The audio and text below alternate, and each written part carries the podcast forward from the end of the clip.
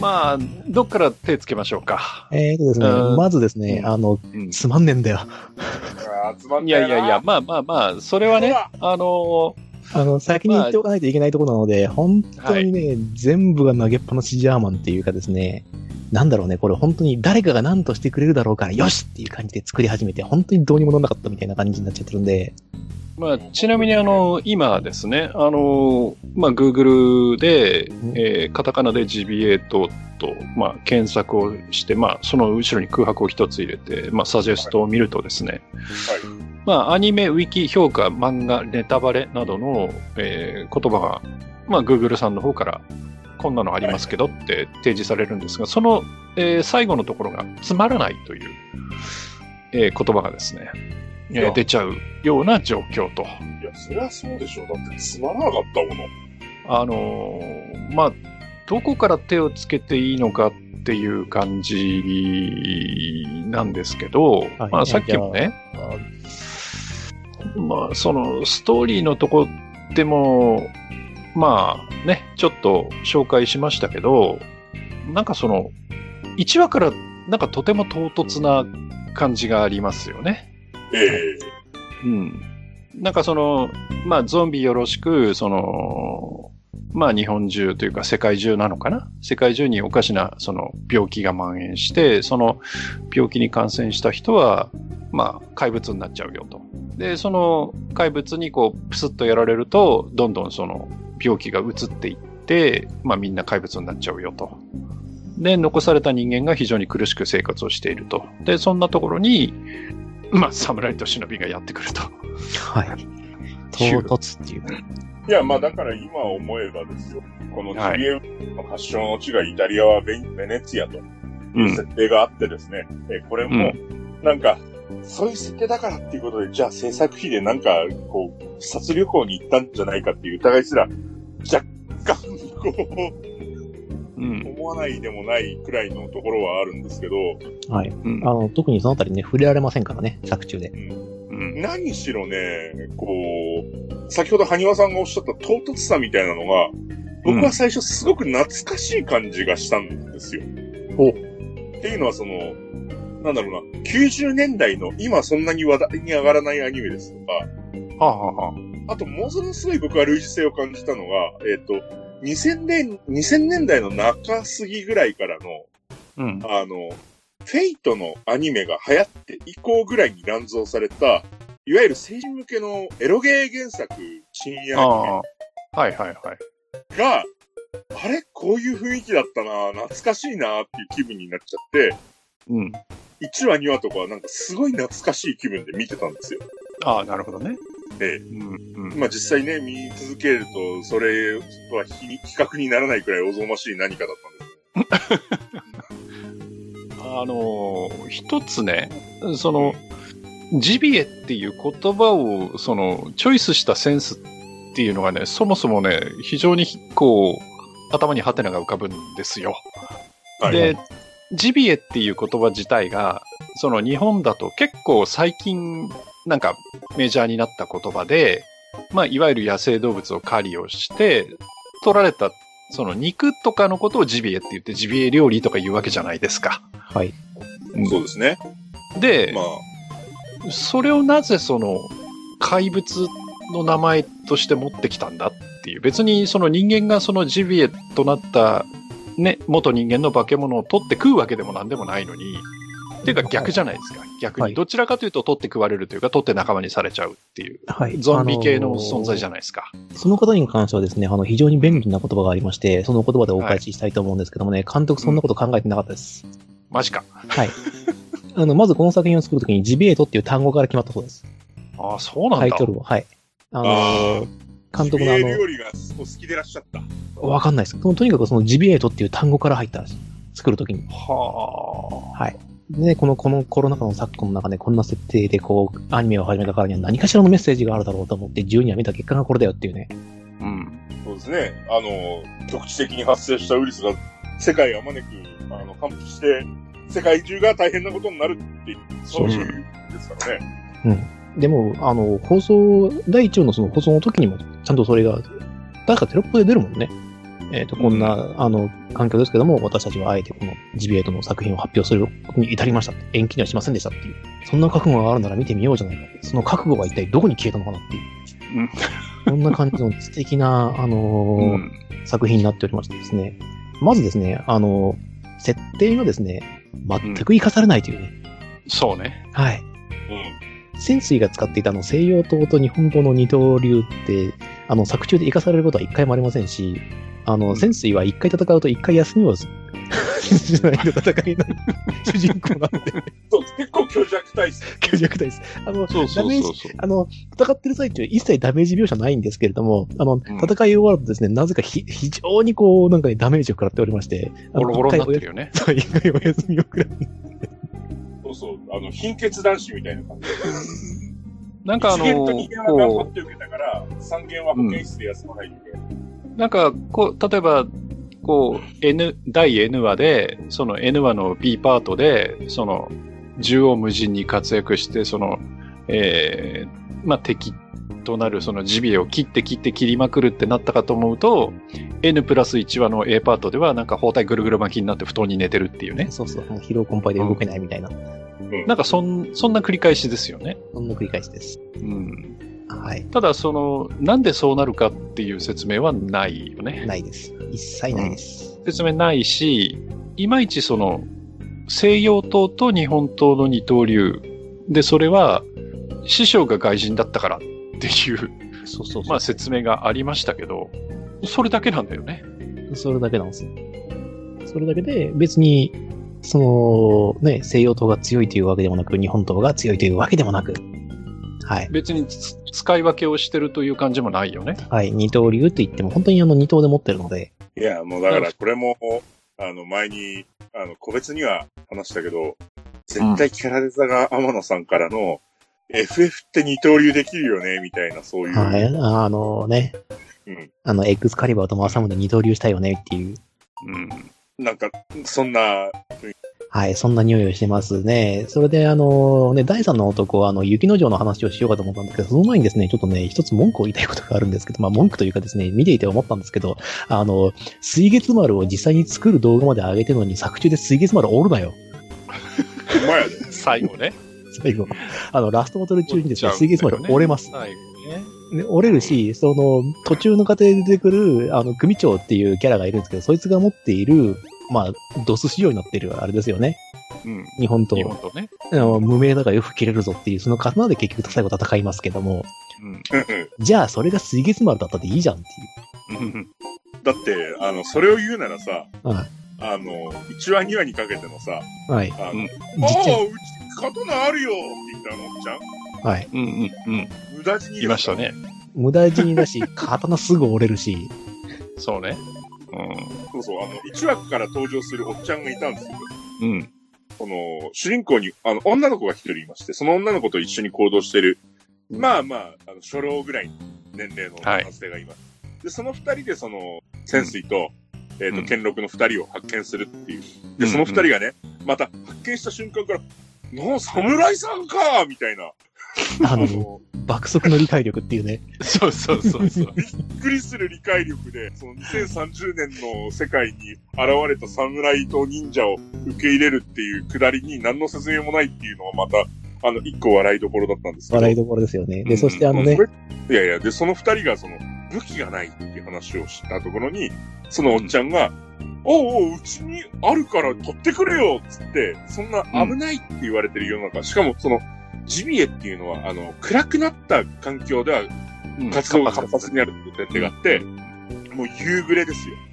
もう、まさに日が色うとしている、そんな時刻に、大丈夫、大丈夫って言いながら一人で家に一人行って、まあ結局刺されてやられるっていうね。っていう、下りがあって入手した日本刀が、3話か4話ぐらいで折れるよね、あれ確か。あれね4話かな確か。 4話ぐらいですね。うん。もう記憶は定かではなくなってきてるんですけど、うん。で、そこにね、でね、折れたところで何の考えもまた皆さんが抱かないっていう、このね、うん。なんかすごいな。すすごいいや、な、もう、ねお。しなり構成っていう。いや、あのーこのお話って全体を通して、まあ、人もすごいポンポン死ぬんだけど、全部が使い捨てなんだよね。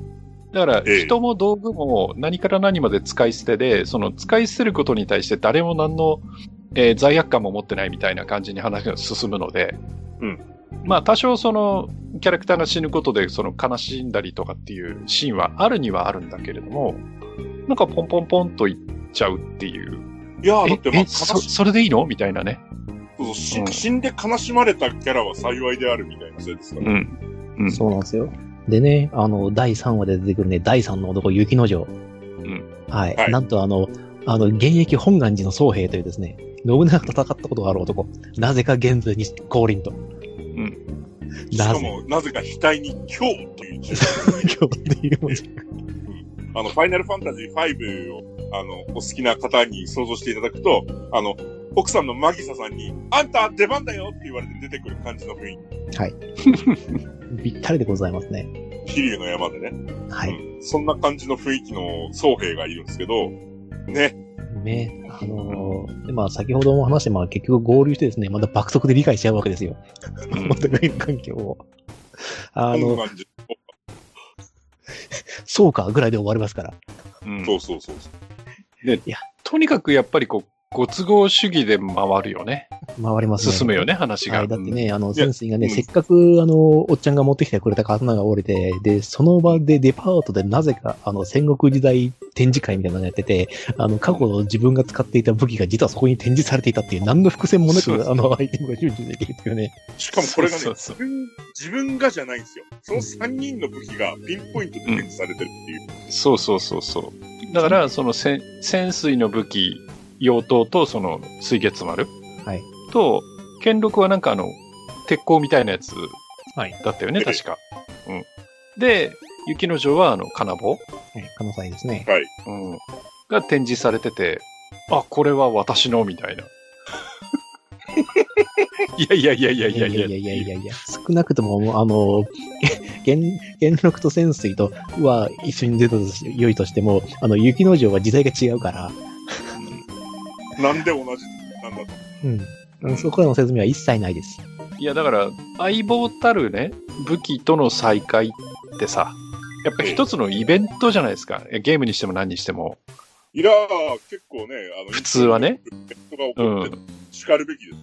うん、だから例えばその昔昔っていうかその飛んでくる前はこういうものを使っていて名前がこういうものでああそういう記録って今この世に残ってるんだろうかみたいに調べてみてで調べた結果どこそこにあり、ま、あるみたいですねじゃあそこ行ってみましょうかとかっていうストーリーが進むじゃない普通だったらはい。そうじゃないんだよねデパートの展示会ですね。そうそうそう。たまたますぐ近く、あれあったよ、ここに、みたいなね。通った先にあるんです。そうそうそうそうそう。キャだンかピらングカね、ーです。それはさすがにこう、うん、顎が多い落ちるよね、見ててね。えで、これが手に入ったからって言って、特に強くもないんだよね、また。は大し大して強くもないっていうね。えまあ、あの、いいだっていう感じでね。い。武器だっていう感じで。別にその、特別な力があるわけでもなく、もちろん。えうん。ただぶん殴ったり、ただ切ったりという、ただそれだけっていう感じですよね。はい。で、別にその、ジビエに対してその銃が効かないとかっていうことがあるわけでもなくね。あまあ、あの、ザコの銃はいかないですけどね。あの、お約束通り。でもなんか普通にマシンガンみたいなの聞いてたよね。 ああ、でも、あの、弾く描写とかちょっとあるんですよね。あったっけあります、あります。あの もう覚えてないあの、なんか、あの、マシンガン撃つと、パチピチョンピチョンピチョン、チュパンみたいな感じで、あ、そうだっけうん、2、3弾いてからやるんですけど、あの、ヒロインが撃つ銃は100発100中で、あの、バシャンと当たります。あああと、あの、ドクター吉永のあの銃は必ず命中します。うん。まあ、それはだってね、ドクター吉永は最終的に、ああだったわけですから。ああ、そうだね。うんもうだからネタバレありで話してますけども、うん。第1話から登場したドクター吉永っていうキャラクター、あの CV 池田修は一。いこいつ俺第1話で出てきたあの瞬間から絶対ラスボスだろうって思う本当にラスボスだったっていう。 あのね、これね、これは、あの、えっ、と、もし本当に見れる環境があるんだったら、第1話をとりあえず見てみて、ドクター吉永の存在感を確かめてみてほしい。こいつ絶対おかしいぞって思うから、ううんん。キャラパワーが強すぎる。うん。おかしいんだよ、あいつ。あいつおかしい。まあまあまあ、ね、その、まあネタバレあれなんで言っちゃうんだけど、まあそのドクター吉永っていうのが、いわゆるそのジビエを研究していて、そのジビエをなんとかね、人に戻せる、そのワクチンというか薬を作れないだろうかということで研究をしているということで、やってるんだけど、もう1話から怪しさ満点なんだよね。ええ。まあ声が池田さんっていうところで、んって思うんだけど、で、まあ最終回的にはまあ結局はラスボスになっちゃうんだけれども、まあ、そのラスボスになるくだりもね、めちゃくちゃ唐突でね。ちょっいとや、ちょっとびっくりする、えっていう、えそれでいいのっていうね。なんかこう、なんて言ったらいいんですか。その、要は、ジビエの中にかつての恋人がいるわけですよ。吉永の。はい。で、その、なんか、残った、残った知性で、その、まあまあまあ、まず前提としてそのジビエになると、その、まあ人の言葉も話せなくなるし、その知性的なものは何もなくなってしまって、あるのはその繁殖欲だけみたいな感じになっちゃうんだけれども、その、たまたま元その恋人が、その変わってしまったジビエっていうのは、どうもこう、私を、何残った知性かなんかでその、引き合って、こう、ついてきてるんじゃなかろうかみたいなことを突然言い出して、まあまあまあまあ、それも、だからね、あの、なるべくしてなるような説明はあるんです。うん。で、実はその彼女、彼女というか、その恋人の変わり果てた姿っていうのは、実はその別に最終話付近で出てくるわけじゃなくて、結構頭の方から出てくるんだよね。はいそれこそ雪の城と、そうそうそうそう。だから、えそーと、う第3話でも出てきてる。うん。で、何回も戦って、退けて、戦って、退けてってやって、まあ最後に倒してしまうんだけれども、なんか、2回くらいの建物から落ちただけで最後死んだような気するんだけどさ。 なんかそれまでの方がよっぽどこうダメージを与えてたような気がするんだけど、いや、まあ、ん高層ビルの最上階から落としたりとかしてましたけしてたど、はい。してたていようあかね。の、あの、君初登場もっとでっかくなかったっていうのがすごくあるんで。はい。あの、うヘリ突っ込ませて、一緒に落ちて爆発してるはずなんで、うんはい。それに耐えた個体が、まあ、あれですよね。あの、まあ、みんなで殴ればなんとかなると。で確か2回ぐらいからこう窓ガシャーンって割って下に落ちたらなんかギャーっつって死んじゃったよね あれ今までのあれみたいなでそれに対して「よくも」とかってその言い出すわけだけどえ今までだって攻撃してましたやんっていうまあまあ、それは、ほら、とどめを刺しちゃったから。いやいやそれにしたってさだったらこうもう少しあいあいつはそのどうのこうのとかって言ってさ、ねえ攻撃をすなんかするなとかさなんかなんかなんかやりはあるじゃないなんか と思うんだけどねいや、もうだって、そんなこと言い出したらキリがないもいん。やいやいやきりないんですあの本当にねだから、あのーいろんなところに、えっていうようなね、ところが、あのいや、もう、とものにかすくごい、満突載っで、込みどころ満載で、うん。あの、道の途中で仲間になる不景さんがいるんですよね。はいはいはい。あの、結構、その、なんだ、世紀末みたいな世界観から出てきたかな、この人はっていう風貌の、うん。ヒャッハー的なね。うん、ヒャッハヒャッハー的な感じの、その、不景さんがいて、はい。彼女の、あの、階層がね、唐突に入る。はい はいはい。次の、次の次の回くらいかな。はい。あの、ちなみにですね、あの、その、福井さん初登場が7話で、階層入るのが9話です、大体。で、その回で、あの、解説が入って、で、もう、もう本当にずっと会ってない父さんが本当にクズだったみたいな回想があった後に、うん。その、えっ、と、主人公たちの一行をな、なぜかずっと付け狙ってくる、あの、やからの一味がいる んですよ。であの、そこの頭目が、えーその父さんで、うん。で、それを、なんか、十何年か会ってないっていう、確か、説明があったと思うんだけど、うん、あるあるある。だっそて、こで、あの、パッと見て、父さんっていううのん。があるっていうね、あの、もうなんか、こう、え、もうこれどうしたらいいんだろうって思いながら、見ざるを得ないような展開がてんこ盛りなんですよ。はい。しかもね、警察官になるときって身辺調査が入るんで、その、お父さんがそういう人だと、そもそも警察官になれないんじゃないかっていう。はい。あの、何か、何がとは言いませんけど、組長さんですからね。うん。だってダメね、だ最終話で、その、潜水に、その無名の、うん。ね、ねあの、うん木の鞘と使わまあれそる。ううんそう白無垢のね、作用で作られた、そのあれ、まあ、いわゆるドスチックなものを、うん。を渡すのがその父さんのね。はい。うん。あの、ちなみに最終的には和解しますけども、うん。まあ、和解してさようならするんですけども、まあね。はい。で、和解してさようならして、まあ、組長も腹まいとっていう、あの、素敵な展開にはなるんですけど、まあ、この辺りはさっと聞きな、うん、聞き流してもらって全然構わないんですけど、あの、私がね、第一に問題視したいのは、あの、第三の男として出てきた雪之丞とですね、うんあの、ヒロインの母親とか、その、いるんですけれども、うん。えっ、と、ヒロインの母親もですね、その不幸にもですね、あの、ジビエに刺されてしまっているという事実を隠しながら旅をちょっとだけ続けるんですよね。うんうん。そうですねで。、いつの間にか母親がいなくなって、で、うえっ、と、まあ、雪之丞が奮戦しているところに、その、かつてヒロインの母親だったうん。ものが現れて、みたいな話で、こう、次の輪に行くんですけど、あの、次の輪に入るんですけども、あの、次の輪に入ると母親と雪之丞死んでるっていうね、そうそうそうそう。うんあれ戦闘描写。写も死亡描写もない、断末魔もない。おかしいよ。そんなの絶対おかしいよって。うん。でね、入る説明がね、お母さんが相手じゃ本気出せなかっただろうな、みたいなね。うん。うん。もう死んでますやんっていう。そうで、しかもこのアニメ一番の笑いどころなんですけど、そこでね、雪之丞が奮戦虚しく、虚しくでもない子のかもしれないけど、まあ、その主人公の女の子は守りきった状態で、まあ、こときれ、倒れてこるれだわけですけけ、どあの、そうね、あの、燃えてきたで真っ白ぜ、真っ白にみたいな感じで、こう、横たわってるというか。この主人公の女の子がかける言葉が、目を開けて雪の女王って言った死体の目は開いてるん ですよ。開いてるのよね。そう閉じてない から。開いてる開いてるって。あの、コメントでもそうツッコミされてましたけど。あの、あれはね、もうちょっとどうしていいかわかんなくなっ ちゃったもんな。俺もね、俺もね、あれはね、ダメだよ。いや、ダメだよね。うん。で、しかもさ、その、その時に母親も、要は亡くしてるじゃないですか。はねだけど、母親に対してのリアクションって、ほぼゼロじゃなかったい。ゼロです。だよね。はい。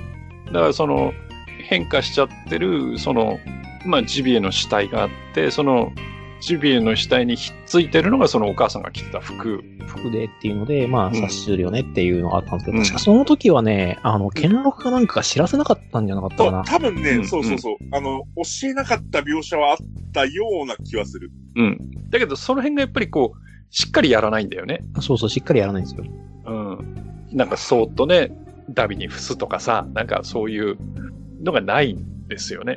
ないです。ねあ、チビがあったとて、母親だから、うん。仮想なりね、うん。埋めれない。あ、でも埋めたんだっけいや、埋めてないと思う、あれは確か。特に雪の女王は雪之丞は、あのー潜水がお守りかなんかをこう、なんか持ってかなかったっけなんかアイテム持ってったよね、確か。片見分けみたいな感じで。もうね、もうね、記憶がこう、曖昧にはなるくらいの時間は経ってるからもうね一。回見うる、ん。見ない。 そうですよね。うんまあ確かにその傾きがあったんだけど、その傾き分けがどうこうなるわけでもなく、その設定は特に超過されることなく、最後まで続きます。うんで、えっ、とですね、その、なぜかですね、そのヤクザ者と、あの、その父兄は結局和解しまして、その射程たちもですね、仲間になりますと。はい。うまあ、全員死にますけど、うん。全員死ぬんだよね。はい、こ使れいが捨またてで死にますけど、はい。うん。いや、ここでまた問題なのが、そのさっき、剣六が爆弾等を武器にしてっていうのがあったと思うんですけど、はい。あの、ヤクザ者の中に、あの、確実に一人爆弾のプロフェッショナルがいましたよね。そうなんだよねい。たいた。はうい。んあの、あらゆるものから爆弾とカツカレーを作ることができる男。そうそうそうそうそうそうそうそうそう。爆弾イコールあいつなんだけど、うん。剣六の説明文に爆弾いるかっていう。いや、確かにあの、仲間になってから打ち解けて、なんかお前すげえなとかって、権力は話しかけてはいるんだけど、いるんだけど、でも、それまでの剣六って、やっぱり、あの、光、光線鋼の糸とか、うんあとはその、飛び道具っていう、区内とかを使ったりとか、なんか、あの、その場にあるものを器用に使ってうん戦っていった感覚があるから、まあでも、あの、爆弾がないと、あの、この話終わらないんで、いや、でもだ、でもだから爆弾を一番活用したのは、その、福士君声優の、うん、はい。そうだよね。うん。うんあ。のキャラで、だって2位は組長じゃない。そう、2位は組長、まあね腹巻い、うん腹巻いとアタックがあるからね。腹巻いと。腹巻いと。ね、その時にね、あの、吉永がちゃんと言ってくれるから何がしたかったのだって。あのこれはですね、あの、ジベートに残る名言なので、よく覚えてください。何がしたかったのだお前が何がしたかったんだっていう、もう、散々突っ込まれてますからね。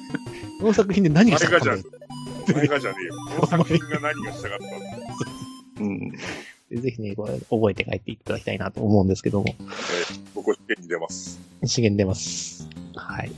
でね、結局、その、まあ、吉永の口から、その、まあ、3人がね、タイムスリップしてきた理由みたいなのも語られる、語られはするんだけど、はい。ねえ。何言ってんのっていう感じで、あの、ささっぱりこう、もうま、まあ何も要領を得ないというか、何もかも何、もがこ何もかもわからないとは思うんですけども、もう、もう先にネタバレだとは言えますけど、あの、吉永宇宙人です。うん。はい。 もう、もう、その時点でもう、ポカーンだからね、ポ見カーンてでるす方はね。 11話でいきなり唐突にこう言われる、あの、吉永とその恋人は宇宙人でしたというね。宇宙人でした。そうそうで吉永と恋人が持ち込んだのがジビウス。うん、ジビエウイルスそでうす。そうそうそうそう。で、えっ、と、その宇宙船で、その、移動してるときに、まあ、事故がありましてっていうのがあって、やるんですけども、その、宇宙船というのは、あの、思念によって動くと、確か。うん。という、という、っていう設定がありまして、その時に、そのジビエに侵されたその恋人が何が間違いか、そのベネツィアに落ちてしまったと。で、そこでジビエが発生したっていう説明が入りましてですね。で、えっ、と、壊れゆくその宇宙船っていうのが、えっ、と、地球に対して流れ星として、こう、見えた。その時にヒロインが願っていたのは、このジビエを救ってほしいと。この世界をね。っていうのが叶えられて、この3人が召喚されたという。何が起こったんですか何だったんだと。ね。あの、一部会話でですね、あの、やはりその宇宙船はその、ね精神的思念を受けて力を発揮する。つまり最高名だったんじゃないかという、うんなるほど。という理論がこう成立しまして。サイコミュだったのか、サイコフレームだったのか。そう、最高だったのか最高フルだったのは分かりませんでしたが、それによって、あの、時空を超えてこう、3人が現れ言うってなんだっけ、ひ一晩中消えない流れ星とかわけわかんないこと言ってたよねて、。そうそうそうそうそう。いやいや、そんな、そんな流れ星ありませんってっていうね。うん。で、特にそんな描写は過去にはありませんでしたと。そんな説明もヒロインのキャスリーンからなかったですし。ね、で、その女の子、キャスリーンっていう女の子は、私が願っちゃったから、この、この潜水たちはこの世に来たのみたいなこと言うんだけどうん。いや、流れ星見てなんかお祈りしたりするのは別にその子だけじゃないと思うんだけどな、とかね。うん、思ったりとか、いや、まあ別にこの先潜水とか雪の城とかって結構、ろくな死に方しなかったなら、まあ別にいいんじゃないのって言ってちょっと思ったりもしなかったりもしたんですけど、ううん。んうんで、しかもほら別に、あの、この時代に来たことに対して何の苦にも感じなかったんで、この3人は。そうそ漠うそうそ然とう。理解したんで。違ううん。そうか。 ここが未来の江戸。受け入れるの早すぎなんだよ。ね、権力に至っては初めて見たボートを操縦できるからね。そうそう、あの、ヘリも操縦できますからね。うん。いやーもうだってあのボートの下りに関してはさ、もう俺も本当に、もう突っ込むのもあれなんだけどさ、うんもうすごく言いたいことがあって、ジビエってさ、その光があるところには基本的に近づかないっていう設定があって、はい。うん。なんかその光が灯ってるとこはとりあえず夜でも大丈夫。電気でもね。うんっていう描写、作品中にも散々されてて、で、最後にその、えー、潜水がさ、ん刺されたかもしれないから、一人で行動するっつってさ、うん待って潜水ってやりとりしてる、背景に映ってるビル、こうこうと明かりが灯ってるん ですよ。いやいや、うん台風もして生きてるかもしんないけどさ、お前らとりあえずそのビルの中で一夜を明かせよと。うん。そんな、地球上のどこにいてもお互いの位置がわかる GPS みたいなのをこう公開しなくてもいいから。うん。うん。という、というかね、あのー正直そのジビエのおかげで、その、社会システムみたいなのは全て崩壊してるわけですよ。えで、それなのに GPS が使えるってのもおかしいんだけどね。確かに。うん。だからね、とにかくその、もう、ご都合なんですよ、全部が。あ、でも、ああれじゃないですか。GPS に関関してはまだ米軍は頑張ってるみたいな。ああ、そうか。 100%、まあただね合理的な解釈をすれば。うん。あーまあ何から何までね、えっていうえっていうね、うんあの、そんな感じの、えっ、と、ジビエートでございます。でね、なぜかあのジビエになった瞬間にその判別方法がありまして、あの、うん水の音が聞こえると。うん頭の中に。それが聞こえ始めたら、あの、もうあなたはジビエになるしかないといううん。設定があったんですけども、何一つ活かされませんでした。生かされなかったね。なかったね。はい。あの、最後なぜか潜水刺されたことになってまして、うん。あのね、てっきりあの、けあの、ここまで付き合ってくれたあの10%のあの、戦士諸君はですね、きっと水の音が聞こえないんだろうっていううんことをですね、淡い期待をしたんですけども、なぜかあの、潜水はあの、二刀流で、あの、突っ込んでくるジビエたちに向かって戦いを挑むと。うんで、そういうエンディングになりました。うんで、ね、あの、ケンロクとキャスリーンか。はい。その二人だけがボートで逃げるというね。ボートで逃げると。どこへって。 うん。まあ、あの、新潟だったんで、おそらく佐渡島に逃げるんでしょうけど、あんあんな小さい船で。はい。うんまあ、いけなくはないと思うけどね。あとあの、兼六ってあの、嫁さんがいる設定だったじゃない。え過去あにりましたの嫁さんがいましたね。うん。で、それがあの、キャスリーンっていう女の子そっくりっていうね。また、いらない設定があるわけじゃない。はい。あれ必要うん特に必要のない。必要ないよね、あれね。はい。いや、まあだから、あの、新世界のアダムというとかそういうことなんじゃないですか。超投げやり。 そんなこと言うんだったら、あの、キャスリンが回してるあのビデオカメラとかマジで意味ねえからね。うん。ないね。全くないね。うん。だって、どこで撮ってたかもわかんないし。そう。うん。え、だってこれ全部同じ部屋で撮ってね。そう、ホテルの一室だもんね、撮ってんの。だからこう、とにかく、まあ、雑だよね。はい。まあ、その雑さ加減っていうのが、そのお話だけじゃなく、そのお話が進むごとに、その絵自体もなんかだんだん雑になっていくし、なんか最後のさ最後にはなんか、潜水その顎でジビエとさ、ジビエさせるんじゃねっていうぐらいの顔になってるしさ。うん。あと、その、ただうん、絵自体は最初から雑でしまあね。うん、あとその、まあ、いわゆるジビエと言われるそのモンスターのデザイン。あの、あれがねデザインデザインというか、その、なんだろう、あの、作中のね、うん。うん。描かれ方というか、動き方がですね、あの、プレステ3初期、よくい、よく言ってプレステ3初期ぐらいのあの CG でこう、わざわざわざって動いてくるの で、ょ。 そうそう、モンスターの動きがそうなのと、あと、あのモンスターのデザインまで天野先生だったら俺大変申し訳ないんですけど、うん。あのね、あのモンスターの中、あの、ジビエの中のね、一体はね、僕、漂流教室で出てきたあの砂の化け物にしか見えないんですよ。あ、あの、モンスターデザインはね、別の方です。ああ、よかったよかったよかった。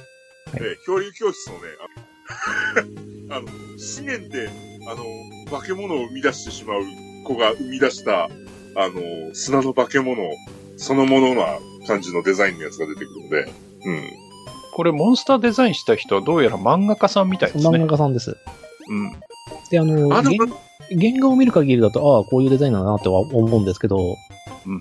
あの、どっちを見るのが幸せかはお私にはわからないです。どっちを先に見るかを。 うん。でも多分おそらくモデリングが悪いんじゃないかな。はい。うん。そこには金かかってないです。なんか、こう、なんて言うんだろう、その、まあ、異形の怪物ではあるんだけど、その、人がその成り果てたっていう感じが全くないんだよね。なんか虫みたいなのとかさ。まあ、リザードとかですからね、通称が。うん。だからなんかこう、その辺のつながり的なものとかを感じないし、なんかね、こう、うん、よくわかんないですね、あれはね。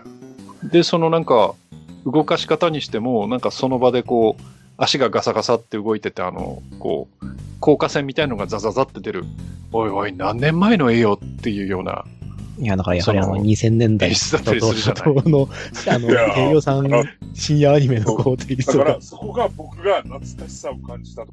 うんうんうん。だってもう、その、何、主人公がさ、あの、ビルの、ビルのっていうか建物の上の方からさ、敵に対してこう、えいやーって飛び降りた時のさ、うん。あの、 が画像効果拡大。ポストアップが異常に多いんだよね。あの、一枚ある絵を小さい部分からこう、同じ絵を拡大することによって、近づいたっていう効果を出すっていう。最近ではちょっと見ない演出効果を見させてもらったりとかね。うん。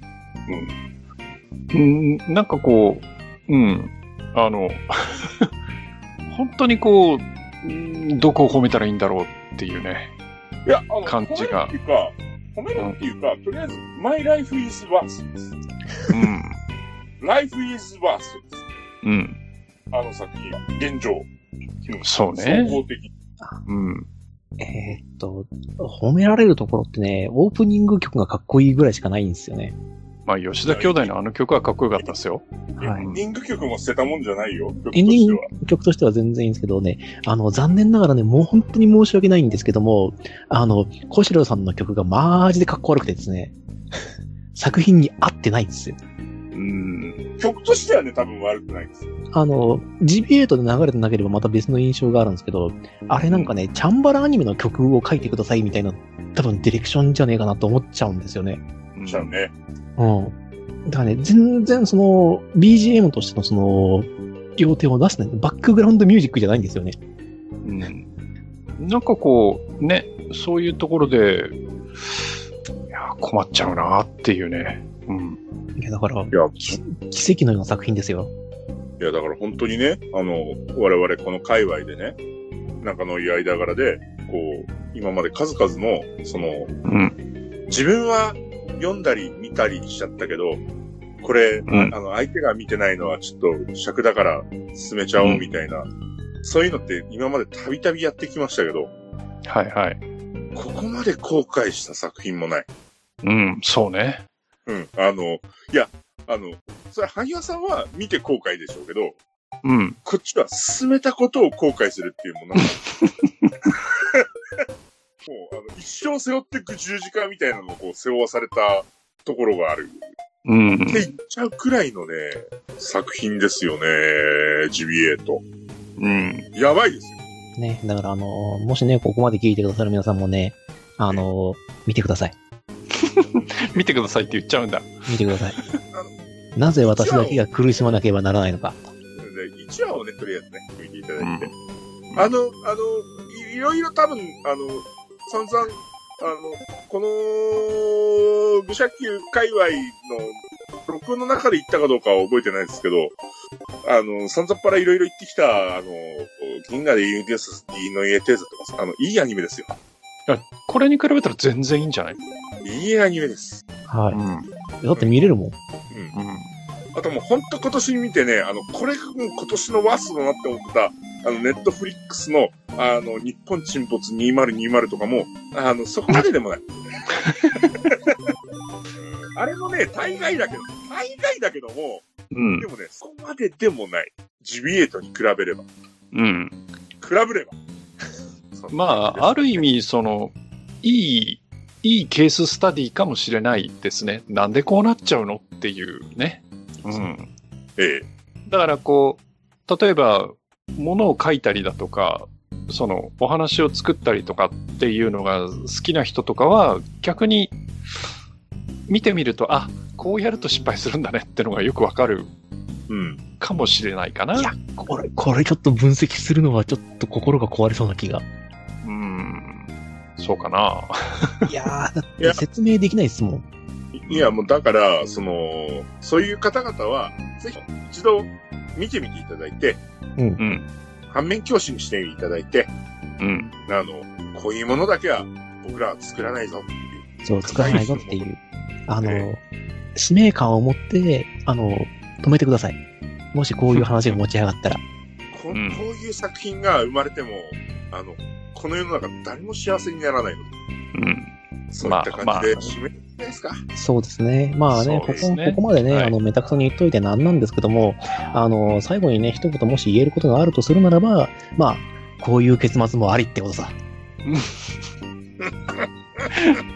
まあ、あのセリフ聞いたときはふざけんなって思ったけど ね。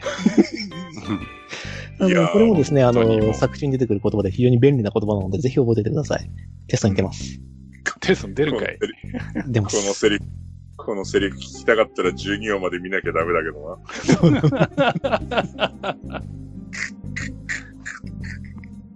まあ、だけどね、あの、本当に、こう、まあ、作ってる人たちは一生懸命作ったんだろうけれども、いや、そういう方々には本当に申し訳ないんだけど、うん、非常に残念な出来です。 はい。そんな感じはい、そんな感じですね。はい。うん。というわけでね、あの、もし、えー見てしまってどうしてくれるんだという、えーようなご意見に関しましてはですね、またこちらの方にお寄せいただければ、あの、こちらの方で責任を持って受け付けますので、 はい、あの、くこちらの方で供養しますんで。よろしくお願いします。そんなところでしょうかね。はい。はい。まあ、じゃあ、いいですかね、今回はこんなもんで。 はい。あの、まあはい特にね、こうなんか熱意を持ってぶん殴るっていうタイプの作品でもないので、そうね。はいうんもう、あの、ただただ忘れていきたいですよね。ただ、まあ、忘れちゃっていいのかっていうのもあるあるけどね。うん。同じものを二度繰り返さないでほしいなとは思いますけどね。そうそう、だから、あの、作り手の方にはぜひ忘れないでいただきたい。うん。うん。いや、これもね、真面目に考えていけば本当にね、その、うーん、まあ、我々のサイドで突っ込める話ではないけど、その、お金の使い方とか、その、商売の仕方、これでいいのみたいな話で、その、結構闇は深い気するんですよ。突っ込んでいくと。ええうんただまあ、それはね、我々が語るにはちょっとその、憶測の域を過ぎないので、なんとも言えない部分ではあるけれども、ただ、うん、こういうものを作ってるとちょっと、ね、他の国に追い越されてしまうかなという嫌な、こう、危機感は感じますね。ああ、しかもこれあれですからね、あの、海外進出考えて作ったらしいからね。やめて、本当にもう。やめて。うん。いや、さすがにこれは持っていくんだったら全部作り直さないといかんのではないかな。はい。私はそのように思います。はい。そんなとこでいいですか十分です。いいでしょう。はい。はい。